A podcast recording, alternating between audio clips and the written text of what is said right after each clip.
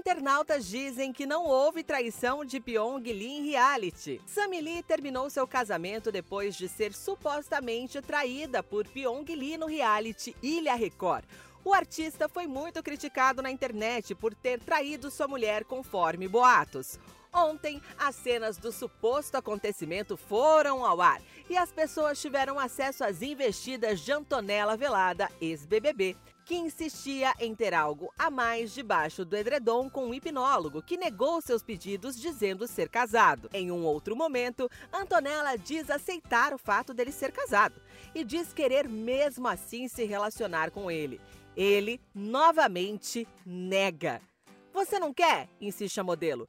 Pyong responde de forma direta: não. As cenas foram muito aguardadas e, depois da divulgação das mesmas, internautas saíram em defesa do ilusionista, dizendo que não houve traição. Por essa ninguém esperava. Pyong dizendo que é casado e Antonella ainda insistindo que quer ele. Meu Deus, que vergonha, comentou um seguidor. Outro comentou que pelas chamadas do programa na TV parecia que seria algo muito pior. Valesca Popozuda, outra participante do reality, também resolveu se pronunciar. Então, agora que foi ao ar, eu não vi beijo em nenhum momento. Só vi os dois juntos falando de jogo. Acho que uma parte só talvez entendeu errado. Mas não tô defendendo ninguém. Porém, traição não teve, disse a cantora em suas redes sociais.